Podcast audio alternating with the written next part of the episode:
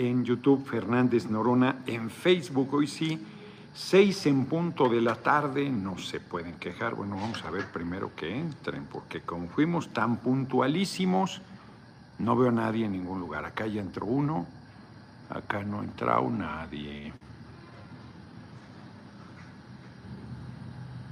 ¿No? Ahí está ya un like en YouTube, lo cual quiere decir que ya entró, ya entraron varias personas. Salud, salud, con agua de Jamaica. Antes de que empiece algún intrigante a molestar, fíjense que vamos a dar unos segundos para que se incorporen. Estoy en el Quinta Real, arda la derecha. No me había quedado nunca aquí. Es un hotel, el Quinta Real es el, la, la, parte elegante de la cadena Camino Real, de los Vázquez Raña, por cierto.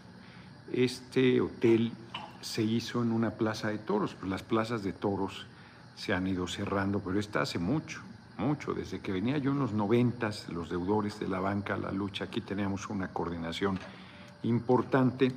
Y yo conocí este lugar, no me quedé nunca hospedado aquí, para nosotros era imposible. Óscar Hernández, buenas tardes, diputado Noroña, muchas gracias. Y venga, Mino, con todo nuestro charro negro, terror de los carroñeros, pingüinos, pájaros, nalgones y demás vendepatrias. Muchas gracias por sus cooperaciones. Aquí el que era el dirigente que salió culebra después, Marcos Ruelas, usted es la mera vena gruesa, viva Noroña. No te digo, no te digo con ese código postal, cabrón. Este, debo hablarle Horacio Flores que debe regresarle una llamada, me está explicando algunas cosas. Y veníamos aquí, en lo que son los Toriles, está el bar. Es un hotel muy bonito, es una idea muy original.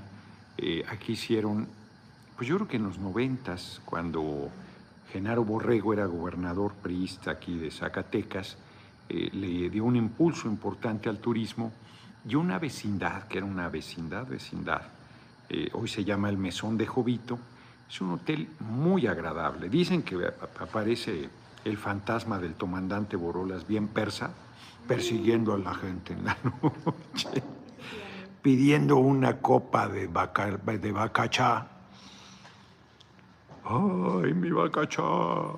Dicen que va diciendo. y este. A ver, acá. Bueno, y, este.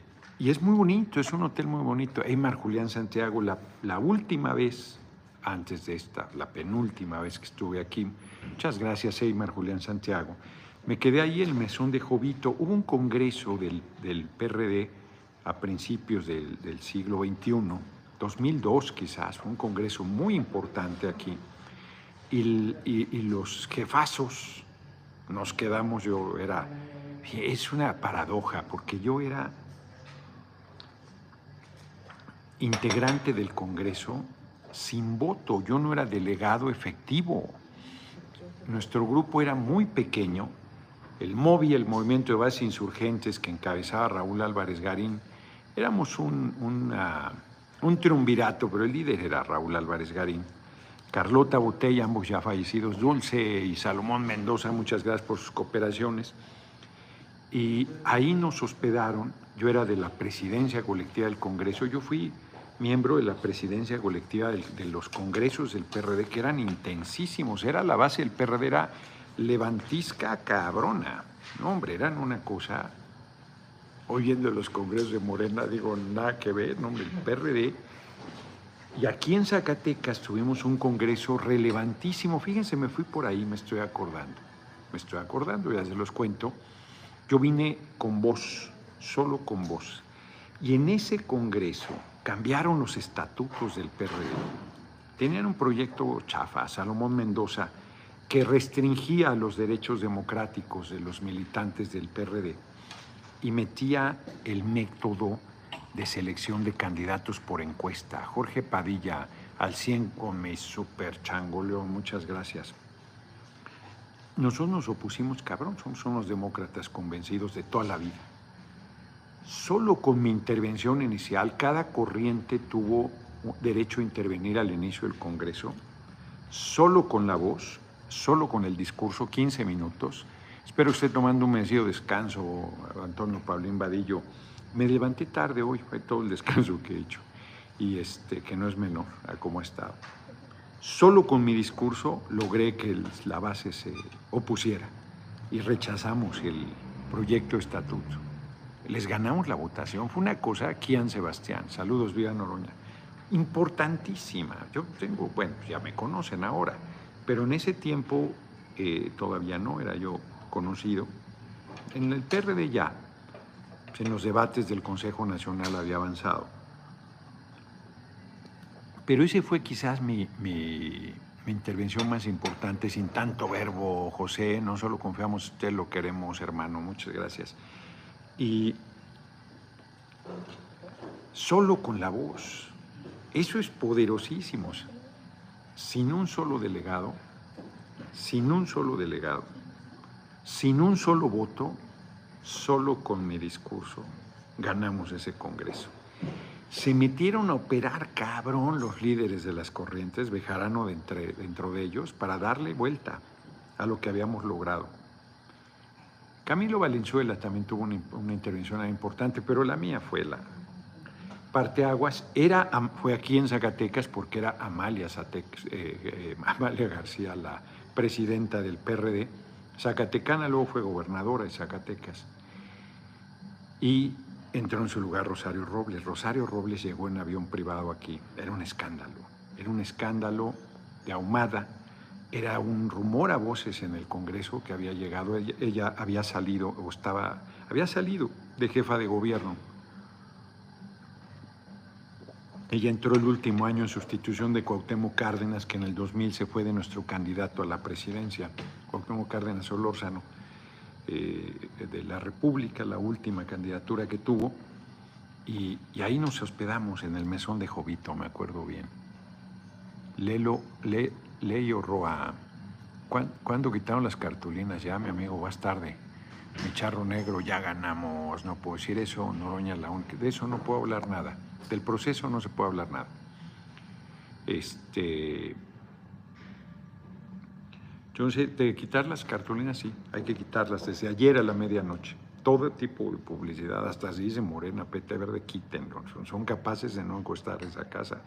No sabemos qué tan obtuso, obtuso sea eh, quien vaya a levantar la encuesta. Entonces, ahí me hospedé la primera vez en Mesón de Jovito, además era relativamente reciente, pues era un hotelazo en el centro de Zacatecas, está Zacatecas es chiquito, Adelina Almonte, está muy bien ubicado.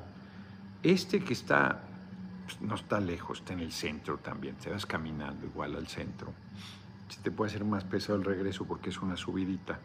Y tienes el Museo Francisco Goite aquí a un costado. Es un hotel muy bonito este, muy bonito. A mí siempre me gustó mucho. Veníamos a veces a desayunar aquí, a veces al bar yo creo que en ese tiempo todavía yo me echaba algún ron, alguna cosa. Estamos hablando de los noventas. Y por primera vez me quedé aquí, me dijeron, ¿dónde te quieres quedar? Ah, pues en el Quinta Real, como querer me quiero quedar ahí. No, hombre, el personal es de primera. Ahorita la, la joven que está aquí al frente ha sido súper gentil, nos regaló agüita de Jamaica, este, nos ayudó no, muy gentil. Nos prestó aquí esta mesa porque vamos saliendo de la habitación. Nos extendimos hasta las 6 porque el vuelo es a las 8.40. Saliendo aquí salgo pitando al aeropuerto. Y este... No es una ganga, pero están hoteles boutique mucho más caros, pero mucho más caros. Y este, la tarifa con todo razonable la habitación muy, muy bonita. Viene, estuvimos muy a gusto, quedé convidado de regresar. En fin, este, pues esto queremos abrirlo para todo el mundo, para el pueblo. El pueblo tiene derecho a todo. Clone 09, jefecito, hace unos días explicó qué hace la B. Sí, en el PRD así, así cantábamos el himno. Yo creo que era por el 68. Es probable que desde ahí venga Judith Reyes canta que se creía también por Vallejo. Sí, pero, pero también es, una, es el símbolo de la paz. Es probable. En el PRD, los que eran de izquierda cantaban el himno con la izquierda en alto, con la B en alto. Y yo, como soy de izquierda, siempre lo canté así. Y ahora ha sido un símbolo de identidad. En, las sesiones solemnes había la pasada legislatura el presidente de la Comisión de, de, este, de las Fuerzas Armadas, no se llama así, del, no se llama así, la, presidencia de... Tiene que ver con el ejército. Este, era militar. Son la mayoría muy rígidos. Se ponía verde. Una vez que me invitaron a Palacio Moisés Briseño al, al 20 de noviembre, y yo cantando el himno, se moría de rabia. Defensa Nacional, el presidente de la Comisión de Defensa Nacional. En las sesiones solemnes, instalación del Congreso, la primera vez que fui diputado, primero de septiembre de 2009, con mi chamarrita de algodón, vino, pantalón de mezclilla, una camisita pedorra. No, hombre, se morían de rabia. Evicio, bonita tarde, licenciado Lord Noroña, el sultán de la izquierda. Me acuerdo de los sultanes del swing. ¿Cree que el juez que quería el golpe de Estado vaya a la cárcel? No, hombre, están. Es ministro de la corte, no es juez, Luis María Aguilar. Son unos cerdos. Ellos, él y otro están vinculados a una asociación de amparos que están litigando todo en contra del compañero presidente y son ministros de la corte. Son juez y parte y les vale madre. No solo no se recusan, recusarse es que tú pides que te quiten porque tienes interés en el tema. Es un término legal. Es como excusarte de participar en una decisión donde vas a ser parcial porque tienes una posición al respecto, claramente preestablecida. El, término legal es recusarse porque tú eres quien te pides que no estar en ese tema. Estos al contrario, piden, piden el expediente. No, no tienen vergüenza, son terribles, son corruptísimos. Vamos a hablar de ese tema, pero empecemos con lo que le da título hoy a la videocharla. Hoy, hace 60 años, se dio la marcha sobre Washington. En plena efervescencia que el parteaguas fue Rosa Parks, 1959, si mal no recuerdo, que subiéndose a un autobús en Montgomery, eh, como por ser eh, negra, afroamericana dirían hoy, tenía que irse de la mitad de los asientos hacia atrás. Y si se llenaba la parte delantera y llegaba un blanco, te tenías que levantar. Hoy parece un asunto menor, no, no eso que es muy grave, lo que parece un asunto menor cuida tu billete. En el 92 me mandaron al banco a Zacatecas a dar una plática en el hotel. Es una verdad joya, se lo merece. Es muy bonito, es muy bonito. Y en esa época sigue siendo un hotel muy bonito, porque en los 90 era... Aquí se hospedó el rey de España cuando hubo un encuentro aquí de, de países de, de, Latino, de Iberoamérica. También en los 90, si mal no recuerdo. Mm. Entonces le estaba yo diciendo de la marcha. Rosa Parks, llegó un blanco, un hombre. A ver, en esa época yo crecí con la enseñanza de mi abuela que le yo me, movía en transporte público. Y una cosa que como hombre tenías que hacer, siendo niño inclusive, Mark Lucas huele, va a ser usted mi chingón, dice, pero no puedo leer su, su super chat. Polo Gutiérrez, muchas gracias por la cooperación. Entonces, este, no hombre, que una mujer se parara para darte el asiento, eso era inaceptable. Inaceptable, no, eso era muy violento. Fíjense lo que estoy diciendo, muy violento. Tú tenías que darle el, lugar a una mujer, que una mujer pagara la cuenta. No, hombre, o sea, mi abuela una vez me acuerdo que estaban vendiendo helados y yo, pues, se me antojaba, pero y me prestó, no me acuerdo quién, entonces mi abuela estaba enfurecida, pero además estaba una niña, me acuerdo perfecto, era muy, muy bonita de niña y de jovencita también, Lucero. Este, pensó mi abuela que ella me había prestado, puta, me quería desollar, cabrón. Yo no, mamá, no, no, y ella no, no, yo no le presté nada, señora. pero mi abuela estaba en la idea. Era, era otra, otra época, o sea, las mujeres, este, era una cosa dual también, porque la violencia contra ellas ha estado permanentemente, pero la caballerosidad era una exigencia de educación, de trato y de principios. Entonces, que Rosa Parks, siendo mujer, le diera lugar a un hombre blanco, pues era muy violento, cabrón, y se, y se tenía que hacer porque la ley decía que así debía ser. Una cosa muy cabrona. Pues no eran tratados como seres humanos. Y Rosa Parks se quedó sentada. Dijo, estoy muy cansada. Nunca quedó claro si estaba cansada del, racismo o cansada de la jornada o cansada de las dos cosas. Señor Noroña, ahora pida que los sondeos que vengan a Estados Unidos a contar la cantidad de migrantes que lo apoyamos. Somos casi el millón que estamos con usted y no tenemos cartulina. También, una encuesta es muy pequeñita, hombre. Aún en Estados Unidos se levantarían 3.000 encuestas. No nos hagamos mala sangre. Las reglas están, las respetaremos y esperaremos el resultado. Estoy sereno y confiado y tranquilo. Venga lo que venga. Entonces, a partir de ahí empezó una lucha. Primero una, una huelga, un boicot a los autobuses de Montgomery que encabezó Martin Luther King. Les he insistido mucho que el Fondo de Cultura Económica publicó un documento, que, un, librito chiquitito, que tiene el discurso Yo tengo un sueño, que es lo que da título a la charla que ahorita explicaré, el balance a los autobuses, al boicot a los autobuses de Montgomery, más de un año los negros y negras, hoy afroamericanos, afroamericanas, no usaron los autobuses y se vieron sometidos a una presión enorme porque primero con taxis también lo prohibieron, los, que les hicieron chingadera y media para reventar el boicot.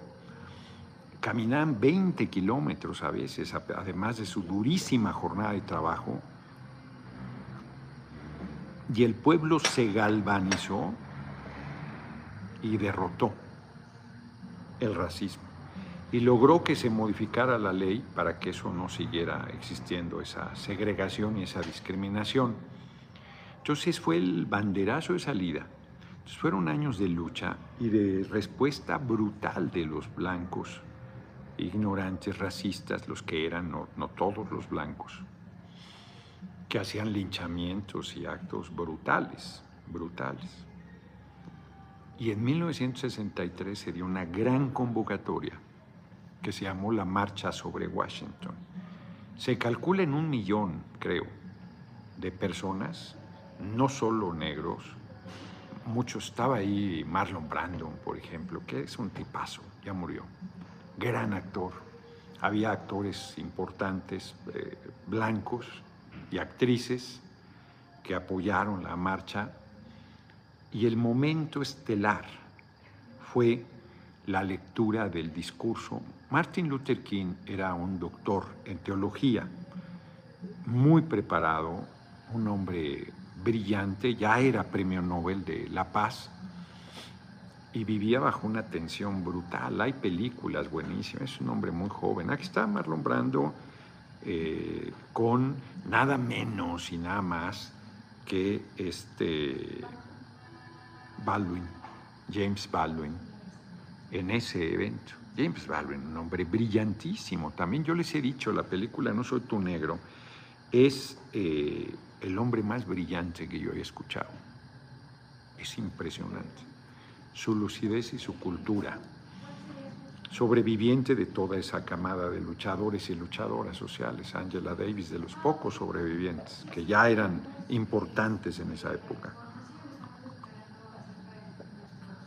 Y el doctor King, Martin Luther King, eh, que es un ministro del culto, que sostenía que todo creyente tiene la obligación moral de combatir la injusticia, leyó el bellísimo discurso Yo tengo un sueño, que en esencia dice que sus hijos, sus nietos, creo que dice sus nietos negros y los nietos blancos, se reúnan en hermandad a convivir sin ninguna diferencia. Hace 60 años del discurso y sigue sin lograrse vivimos un racismo y un clasismo feroz en el mundo, no solo en Estados Unidos, donde es muy agudo, y en México, donde es brutal. Fabiola Sandoval, nuestro sueño ya una realidad. Gracias a usted, muchas gracias, Fabiola. Es infame que en pleno siglo XXI siga habiendo gente que piensa que vale más por su color de piel, que es eh, superior a otra. Es una, no es un asunto solo, puede ser de maldad, pero es un tema donde tú tienes que, la manera, no puedes justificar la opresión del otro si es tu igual, tiene que ser un inferior. Entonces lo, es su raza, es su color de piel, es su origen, es su nación, es su lengua. Y de esa manera tú ya no ves a un igual y por lo tanto lo sometes, lo, lo atropellas, lo degradas, lo explotas, lo avasallas. La mujer es, es inferior sobre ella con toda la brutalidad. Es la visión de la dominación que ha sido sobre los afroamericanos, que ha sido sobre los mexicanos en Estados Unidos, que aquí se reproduce. Ahora que estuve en Juárez, este, gente queriendo correr a madrazos a los migrantes, olvidándose que son migrantes también, que llegaron en la misma condición. Estoy leyendo, iba a preguntarle a Lilia, ¿tú te acuerdas el nombre del, del periódico donde me prestaron este libro? No, no, no. No, tú no fuiste a la entrevista. Fíjense que es un libro, me, gustó al principio de Marcos eh, Aldana Aguirre, Juárez en Juárez. Es lo primero Juárez, el Benemérito y la ciudad. Y tiene una cosa bien bonita, tiene varias. Este, pero les quiero leer esta. El libro tiene sus inconsistencias históricas, habla mal de, por ejemplo, habla mal de Ricardo Flores Magón, es, de una ignorancia absoluta. Pero hay una parte aquí, el primero, el Juárez que llegó a Juárez, dice que tenía 60 años y tal, y había quien le criticaba, ahorita volvemos a Yo tengo un sueño, 60 años de eso. Este, le criticaba que él era civil y que no se jugara la vida y que no estaba al frente de los ejércitos y todo, era líder de los liberales primero y de la lucha por, contra el imperio después. Se dice fácil. Y entonces comenta este hombre una cosa que yo no sabía. Tania Juárez, tú ganas Noroña, me convenciste, eres pueblo en verdad. El Heraldo fue. Era el Heraldo, aunque es una de, organización editorial mexicana de los Vázquez Raña. Y la sala de juntas es una sala impresionante porque los medios fueron muy poderosos económica y políticamente, los medios escritos. Y el que era el diario más importante en Juárez o el que era el diario más importante en las capitales o en el Estado, pues jugaban un papel importantísimo. Tres mil trabajadores llegó a tener este, este medio. No, creo que no el Heraldo, el otro que fue también. ¿A dónde fuimos? El mexicano, que se llamó el otro, el primero. Y ahí tenían un montón de libros y, este, vi este y me llamó la atención y me lo prestaron. Fíjense, dice, este hombre sobre Juárez, que lo critican todavía porque te ves muy bien de negro. Saludos desde Monterrey. Muchas gracias, Froilán Rodríguez. ¿Qué pasó? Diario MX, no. Ese. Sí, el de otro. Fue el de Aldo. Juárez fue traidor, bueno, más ese ignorante. Entonces dice, por otra parte, estuviera acá en Chihuahua, llegó hasta Juárez, se llamaba Paso del Norte y cambió su nombre justo porque Juárez ahí, ahí, ahí tuvo decisiones muy importantes. O en cualquier parte del país el blanco a tirarle era Juárez y la bala le podía venir de un francés, de un conservador o de uno de los suyos, pues en caso de morir automáticamente pasaría a ser presidente González Ortega, Zacatecano, por cierto, general. Respecto al dinero, llevaba más de dos años sin recibir su sueldo, Juárez. de presidente. Más de dos años sin recibir su sueldo, muriéndosele de hambre sus hijos en Estados Unidos. Se le murieron dos o tres, ya no recuerdo. Dentro de ellos el más querido por él. Su mujer pasando penalidades, Margarita, más. Unos soldados, entre ellos chihuahuenses, en el frente de Monterrey le enviaron cinco mil pesos que con cortesía devolvió. Estos son fragmentos de las cartas que se cruzaron. Monterrey Agosto 11 de 1866. Señor presidente Juárez, adjunto encontrará letra por cinco mil pesos que los soldados del Ejército del Norte mandan a usted como un pequeñísimo obsequio. Mariano Escobedo. Chihuahua, agosto 20, General Escobedo. Suplico acepte para usted y sus compañeros las gracias por esta prueba de cariño que conservaré para siempre. Si las circunstancias no fueran tan aflictivas, si el erario pudiera cumplirles puntual y con justa retribución y no tuvieran que sufrir días de privaciones y miserias en que acaso no podamos darles ni un miserable rancho, yo haría uso del obsequio. Pero no tendrá mal que le suplique que distribuya dicha suma entre las mismas personas. ¿Qué tal, cabrón?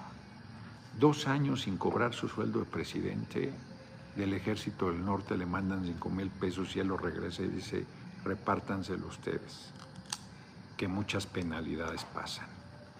Defendiendo a la patria, Sergio Ibarra, qué grande Juárez, cabrón, qué grande. Como grande fue Martin Luther King, que hizo ese, yo creo que tenía 30 años y mucho, cuando hizo ese discurso, 32, porque murió en el 68 asesinado, creo. 68 murió John eh, Robert Kennedy. Quizás Martin Luther King fue asesinado en el 67. Ahorita lo checamos. De 38 años murió. Entonces 63 andaría en 33 años. Un hombre muy formal, de traje, ya con tres, cuatro hijos. Era otra época. Y, este, y hace ese discurso bellísimo que quedó para la historia. Todo el mundo lo, lo comenta. Tenía 34 y murió en el 68. En el 68. Entonces, eh, Bob Kennedy murió en el 69. 34. Y él sabía que iba a morir asesinado. Había protestas, hay una película buenísima, una biografía, ya no lo sé, porque alguien que fue su secretario particulero, si mal no recuerdo, no recuerdo el nombre, hizo una biografía de él en tres tomos. Yo me eché uno como de mil cuartillas y faltan dos más, que solo está traducido el primer tomo al español, lo conseguí en Argentina, me acuerdo. Y creo que el tercer tomo es como de dos mil cuartillas, es una locura, pero es buenísimo, buenísimo, un gran libro sobre Martin Luther King. Y les he platicado que en ese libro, el Fondo de Cultura Económica, está yo tengo un sueño, el balance que te cuenta toda la lucha del boicot a los autobuses de Montgomery, que eso es antes que el, discurso Yo tengo un sueño. Y la carta desde la cárcel de Birmingham, que no me cansaré de comentarla con ustedes, porque la gente es muy fácil decir, eh, lo que tenemos que hacer es esto, como si fuera un asunto de una idea y de falta de claridad de cuál es el camino. Entonces, a Martin Luther King, pues, los compañeros son, son cabrones, mezquinos, envidiosos, las más de las veces. Cocina, doce cocina, esperamos con ansia el resultado, esperando que la encuesta lo favorezca a nuestro mejor. Este, acuérdense que no puedo comentar cosas del proceso este, que puedan decir que me estoy haciendo difusión pero esperamos el resultado, eso es correcto. Entonces, si, lo metían a la, si no lo metían a la cárcel, decían que qué casualidad, que cómo era posible que no lo, no lo hubieran metido a la cárcel. Y si lo metían a la cárcel, decían que se hacía el mártir. No, son unos ojetes. Y en el caso del, cuando lo meten a la cárcel en Birmingham, cuida tu billete, tu relato de la defensa de las empleadas de limpieza de la Cámara, lo que uno ya te dijo es un mensaje tan poderoso como ese discurso del doctor King. Fue muy bonito eso, me hizo llorar cuando me lo dijo. Yo pensé que no valía, me dijo la mujer. Yo recuerdo, y regreso a lo que estoy platicando. Guti Rey y la quinta dimensión para que sepan de qué estamos hablando. Cuida tu billete y yo. Gracias por existir y regalarnos otra oportunidad de esperanza, por ser un verdadero hijo del pueblo. Larga, pero larga vida, querido diputado. Muchas gracias. Raúl Rodríguez, buenas tardes, futuro líder de México. Ojalá se componga la relación con Sin Censura. Y yo siempre he sido derechos con usted. No está descompuesta. Yo hice un comentario aquí y, y Vicente Serrano es un jarrito de tonalá. Está está, en el ojo del huracán todo el tiempo y hay un comentario y él lo distorsiona, pues hasta se parece a Marcelo Ebrard. Este, yo no dije lo que él dice, punto. Y además yo no podía hablar sobre el tema hoy y hoy, eh, yo ayer tuve intercambio con él. y a mí me parece que se aclararon las cosas, pero él hoy se va con todo incorrectamente porque yo no le puedo responder, estamos en periodo de veda. Este, en fin, estamos en una digresión, volvemos a lo de la carta desde la cárcel de Birmingham. Yo eh, apoyé a 150 trabajadores de limpieza la primera vez que fui diputado 2009 y lo único que pedían ellas era que les pagaran el día de la quincena, el 15 y el último día del mes. Punto. No pedían ninguna otra cosa porque les pagaban el 3, el 4, el 5. Y ellas pues batallaban. Si ya de por sí la quincena se te hace larga, que se tarden los días que quieran después para pagarte es una chingadera. Ellas ponían la escoba, ponían el trapeador, ponían las cubetas, o sea, una cosa infame. Mayoría mujeres. Cuando me enteré me indigné mucho y las encabecé en una lucha porque les reconocían sus derechos y las corrieron. No solo no las reconocieron, sino las corrieron. Y entonces yo, indignado, tomé la oficina del secretario general, que era una oficina elegantísima, mucho mejor que la de cualquier diputado, con elevador propio para llegar a su oficina y todo. Y entonces un día estábamos ahí comiendo carnitas, y y les dije, yo no se desesperen, no se desesperen, vamos a ganar. Y una de ellas me dijo, diputado, yo ya gané. Yo pensé que no valía nada. Nací mujer y pobre y me madreaban y me menospreciaban y me maltrataban. Yo pensé que no valía nada. Usted me enseñó, me dijo. Doctor, ¿usted qué opina de la trilogía Patria? No me gustó, empecé a leer el primer tomo y no me gustó. Usted que, que se me figura Melchor Ocampo muy recto, era un sabio Melchor Ocampo. Este chingonazo, personaje gigante, gigante del siglo XIX, de los liberales. Gran intelectual, el gran pensador, del, junto con el nigromante. Grandes, grandes pensadores, muy muy grandes.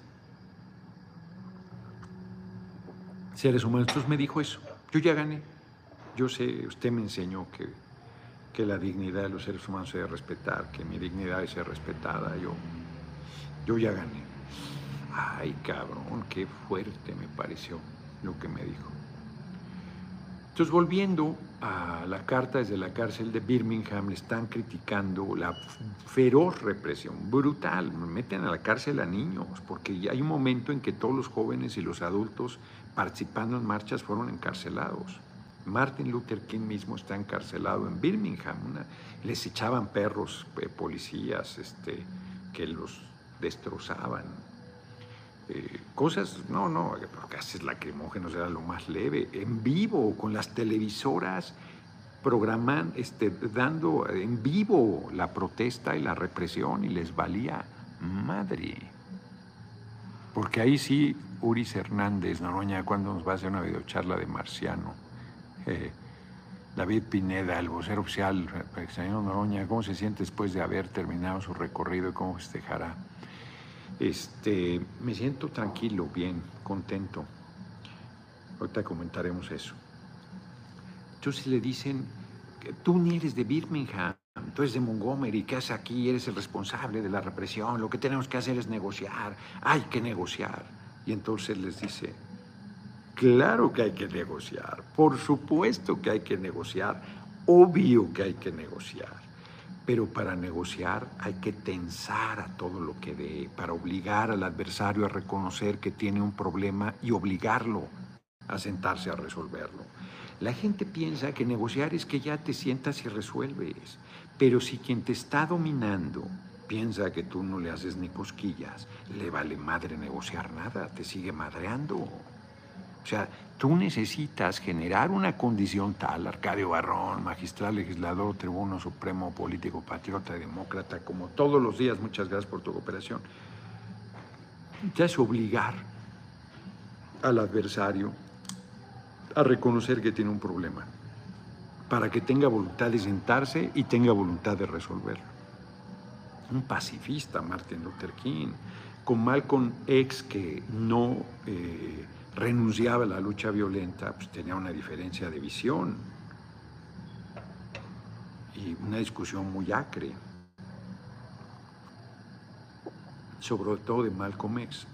Eran unos hombres y mujeres excepcionales, pues hace 60 años se hizo ese discurso, esa gran marcha. Hay fotografías buenísimas, bellísimas, de esa gran concentración que no se había dado en la historia de los Estados Unidos, que cimbró al país. John F. Kennedy era presidente de los Estados Unidos, llegó a recibir en más de una ocasión a Martin Luther King. Luchi, pero uno le cuesta trabajo entender porque el Miguel Villanueva también le prendían fuego a su casa, sí, hombre, hicieron cosas terribles, con ellos adentro. Una vez que se quemaba mal con X y su familia. Los afroamericanos han, sufrido mucho, mucho, han con. No, y acuérdense, ahí están las niñitas que iban a hacer su primer comunión y que explotó la bomba y mató a las seis, chiquititas de menos de 10 años. No me acuerdo en qué iglesia fue, fue una cosa terrible. La casa de, de Martin Luther King también la quemaron varias veces. No, no, era terrible, era terrible. Se necesitaba un valor. Sabías que te iban a matar, hombre. No, ahí no había, no había ninguna posibilidad de que tú salieras vivo. Francisco Beltrán, quien salió vivo, salió vivo contra todo pronóstico. Saludos desde las Carolinas, ánimo porque nos vamos hasta la Sierra Nayarit. Muchísimas gracias. Gracias a ustedes. Ha sido espectacular lo que ha sucedido.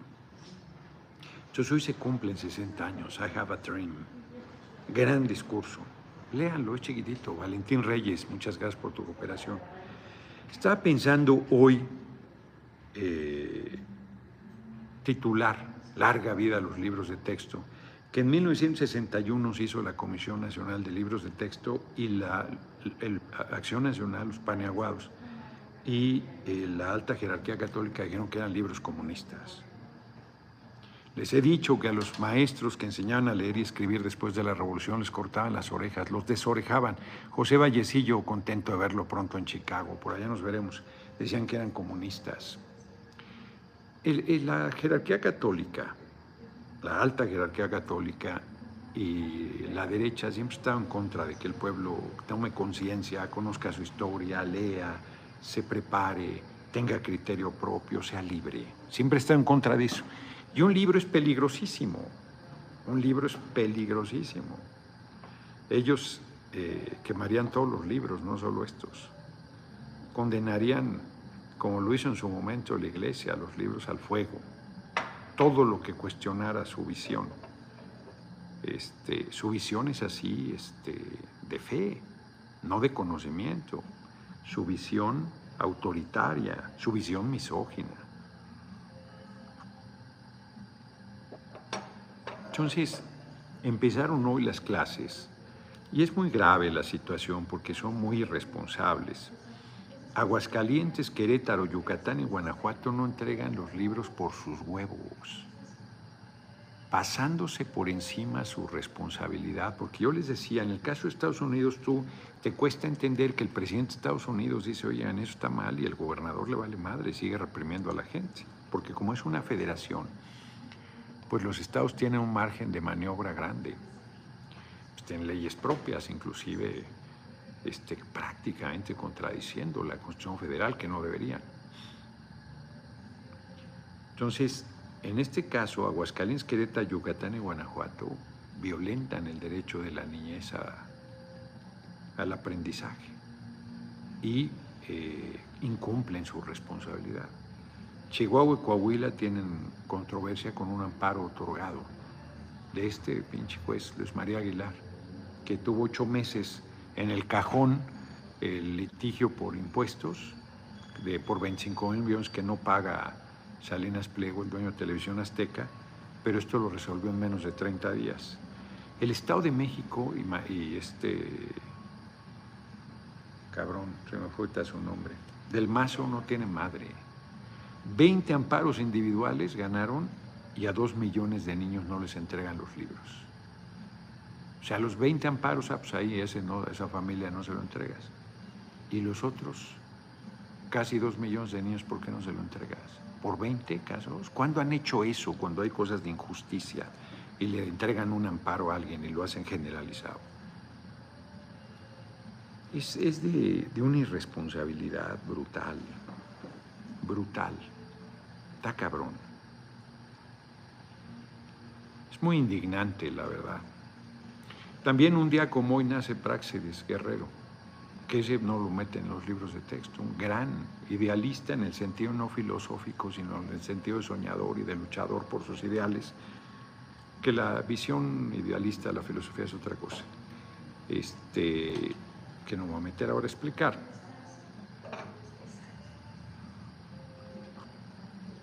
Era un hombre este, de, familia acaudalada y se fue a vivir de trabajador y a vivir pues, de sus propias manos y se la jugó con el Partido Liberal. Y murió Praxedis en la toma de Palomas, creo. Ya no me acuerdo, era el hijo político de Ricardo Flores Magón. Cuando se enteró Ricardo Flores Magón estaba deshecho, deshecho. Hay un libro, Precursores de la Revolución Mexicana, que hizo la selección Diego Flores Magón, es espléndido. Lo publicó la Cámara de Diputados y está en venta ahí en el, el Hijo del Aguizote, ahí donde está el archivo de los Flores Magón en la calle de Colombia, si mal no recuerdo, en el centro histórico. Es un libro espléndido, espléndido. Ese no lo recomendé en los recorridos. Ese es un gran libro, gran, gran libro. Y también un día como hoy de 1978, se estableció una huelga de hambre en la catedral de madres de desaparecidos políticos, del gobierno que hacía desapariciones forzadas. Detenía a jóvenes revolucionarios, guerrilleros, algunos, y los desaparecían. No volvieron a aparecer nunca más, los asesinaban. Guaymas, Cartagena, fue el primero que logró este, Rosario Ibarra, que apareciera sin una pierna. Le habían cortado una pierna. Grande el Guaymas, grande, grande. Se formó el grupo Eureka después de esta huelga de hambre. Eureka. Con doña Rosario Ibarra al frente, Ibarra de piedra, que se burlaban de ella porque traía como si fuera un escapulario la, la foto enorme de su hijo Jesús, que nunca apareció. Jesús Piedra Ibarra ¿Qué cosas? Porque ahí se olvidan estas cosas. Y este. Hay, hay otras efemérides que ahora comentaré. Yo estoy bien, fíjense, estoy, hoy me quedé, eh, había un vuelo a las 8 de la mañana, yo dije, no, no, no, no, no, no estoy hasta las orejas de las levantadas temprano, dormí mucho, me parece ayunar y luego me volví a dormir. Este, caminé un poco, casi todos los negocios cerrados porque es lunes. Eh, coqueté con la idea de quedarme un día más en Zacatecas, pero mañana tengo que atender un asunto personal muy temprano en la Ciudad de México. Este, hoy por la noche, en un ratito, 8.40 salimos. Un día como hoy nace Goethe, Wolfgang von considerado el más importante poeta alemán de todos los tiempos. yo no he leído nada de él, tengo que leer Fausto, que es el diablo. El diablo más cabrón que yo he leído, pero no he leído a Goethe, es el de maestro de Margarita de Bulgakov. Es genial, genial, es un gran libro, una, una joya de la literatura. Bulgakov era este, espléndido. Como ya dije, en 1882, un día como hoy, nace Praxedes Guerrero Hurtado, periodista, filósofo, anarquista, poeta, editor revolucionario, magonista, miembro del Partido Liberal. Fue asesinado cuando tenía 28 años, en realidad murió en un combate. Murió en un combate, 28 años, cabrón, o sea. 1931 entra en vigor la Ley Federal del Trabajo, un día como hoy en nuestro país, y luego los gobiernos neoliberales desaparecieron todos esos derechos. Se tardó de 1917 a 1931 lograr 14 años que, los derechos de los trabajadores se consolidan en una ley para que estos los borraron de un plumazo todos. Es la hora que la gente no tiene antigüedad, aguinaldo, pensión, jubilación, vacaciones, reparto, utilidades. Y que al campo estos derechos no llegaron nunca. 1958, en el marco de la lucha por la democratización sindical, Demetrio Vallejo encabeza el nuevo comité ejecutivo y ganó la elección. Y luego un año después los metieron a la cárcel, a él y a Valentín Campa. Como ya lo dije, en 1963 tiene la, la marcha sobre Washington por el trabajo y la libertad, una manifestación histórica a favor de los derechos civiles en Estados Unidos y la erradicación de la discriminación racial. Martin Luther King da su discurso, I Have a Dream. 1978, a las puertas de la catedral, decenas de mujeres realizan una huelga de hambre para exigir la presentación con vida de los desaparecidos durante la Guerra Sucia. Le llaman la, la Guerra Sucia, es un eufemismo, la represión brutal. Los llevaban, los torturaban en el campo militar, los desaparecían, no sabías en qué cárcel estaban. En Guerrero, Guerra en el Paraíso documenta cómo lo hicieron primero con Lucio Cabañas y luego con los guerrilleros, jóvenes, jóvenes guerrilleros este, después de torturarlos vivos, los aventaban al mar.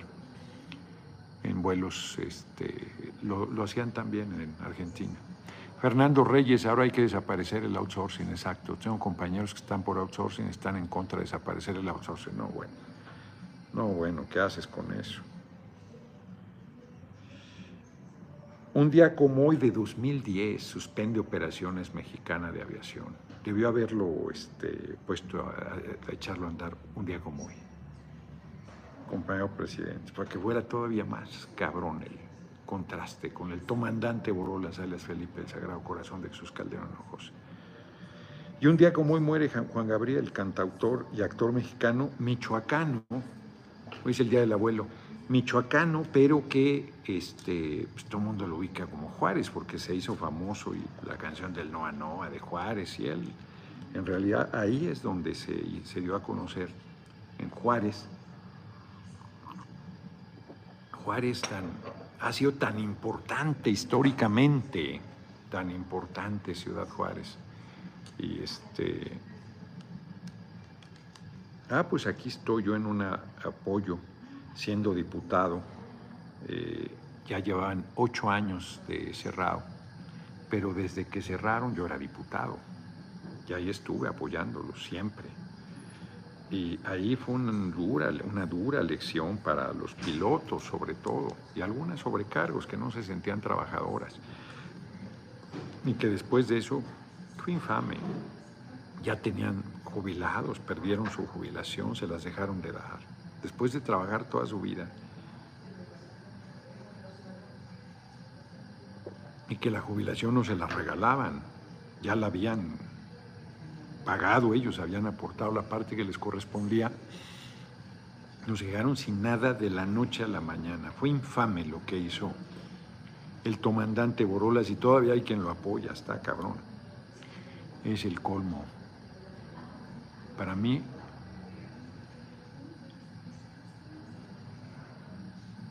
A ver, alguien decía, para mí se me quitó la venda sin censura. A ver, eh, Vicente ha jugado un papel importante en la lucha de nuestro movimiento. Marcos Ruelas, agosto 29 de 1925, creador del Sistema Nacional de Secundarias Federales. Yo creo que en general, este, pues todo mundo tenemos una posición política.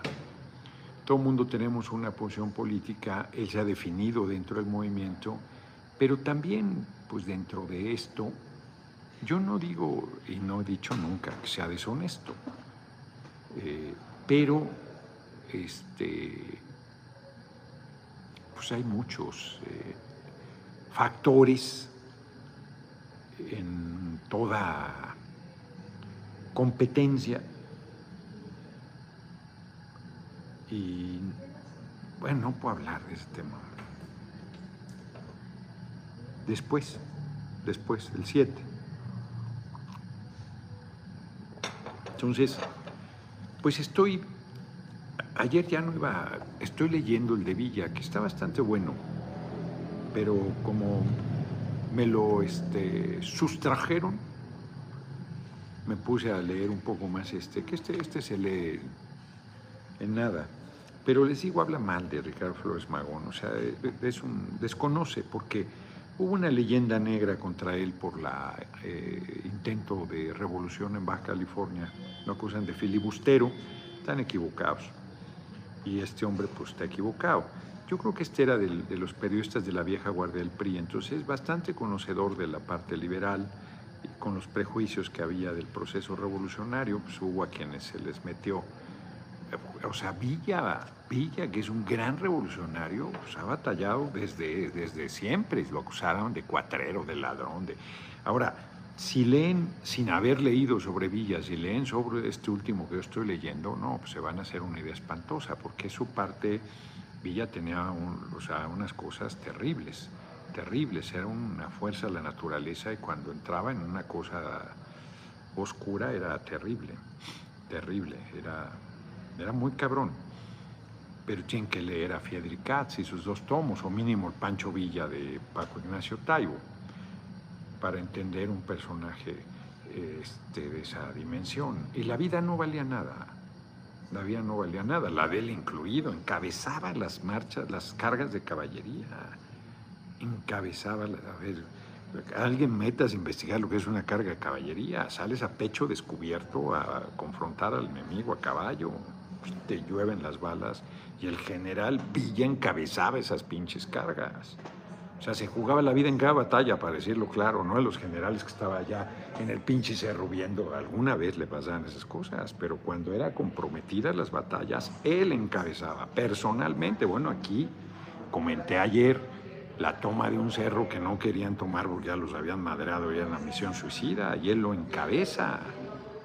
Es para que vean cómo voy por delante para que vean cómo muere un hombre. No seas mamón, o sea. Luis Fernando Cuevas López, páseme el link de los 100 libros en, dos ocasiones.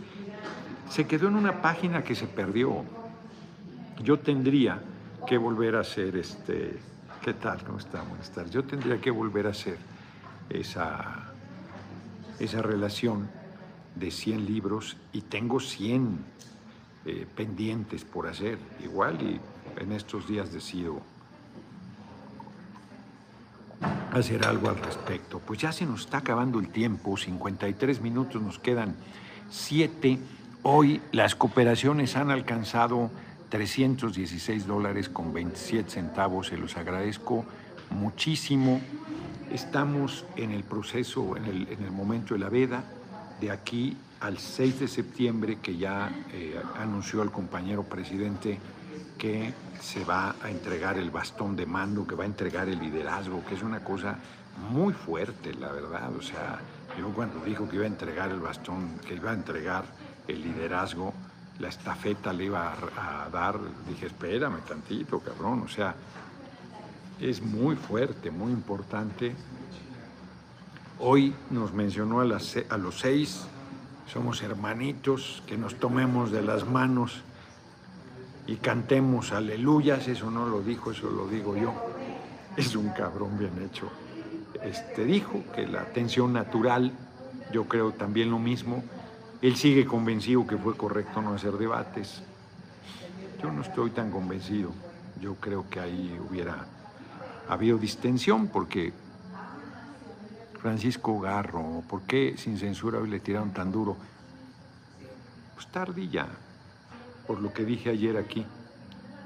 Entonces, este, está actuando incorrectamente.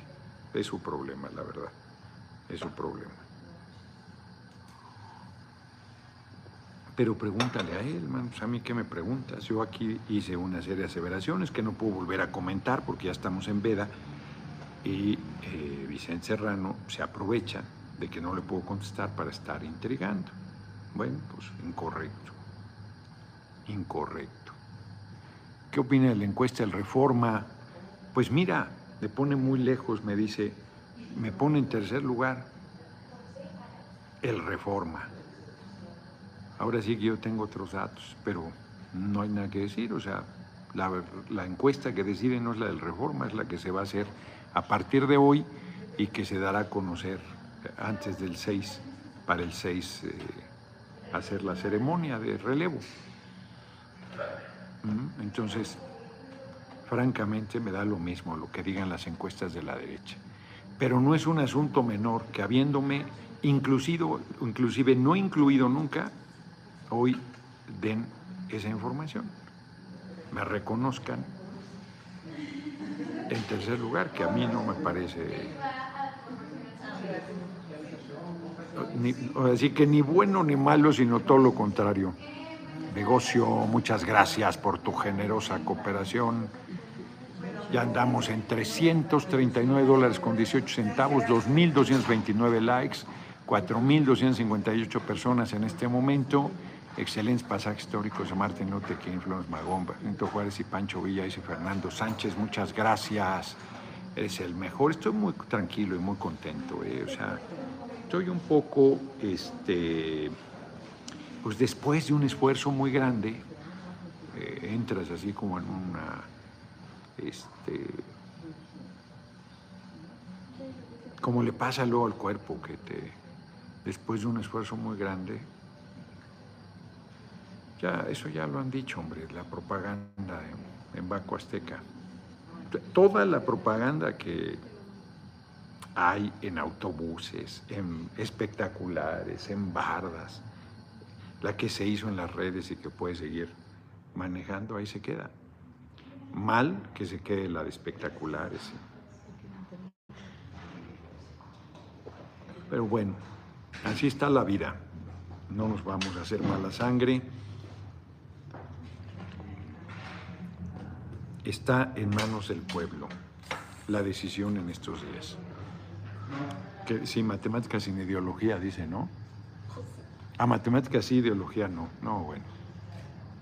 Pues. J. Eric Martínez, usted es el bueno, señor diputado. Un saludo desde Toluca.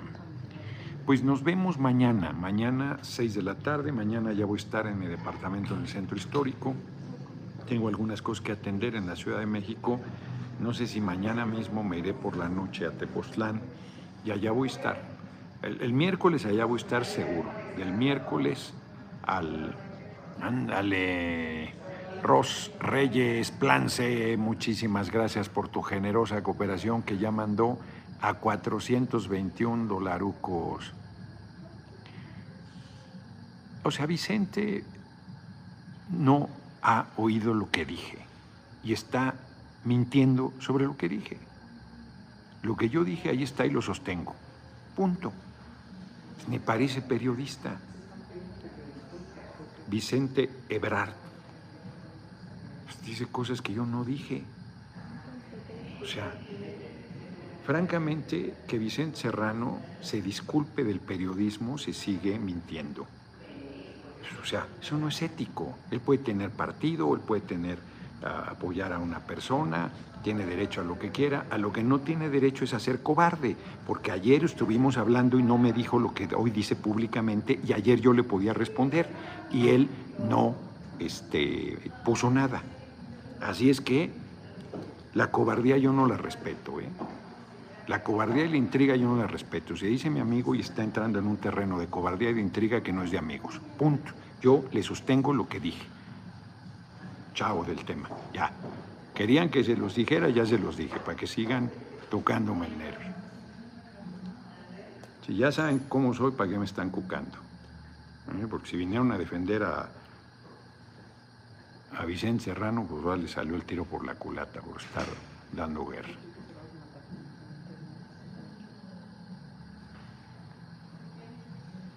Pues sí, exacto, Amelia Laris. Débil va con B grande. Nos vemos, nos quedan 15 segundos Llegamos casi a 425 dolarucos. Naya Álvarez, ajá, es un discurso, hay que escucharlo en YouTube, está con subtítulos. Saludos, diputados. Muy bello discurso, muy bello discurso. Gran intervención de Martin Luther King. Hay quien considera que es su mejor discurso. Tengo 15 años y me gusta cómo usted habla, Matías Martínez. Muchas gracias. Me da tanto eh, gusto que haya menores de edad que siguen nuestras videocharlas. Nos vemos porque salgo al aeropuerto. Si no, me deja el avión.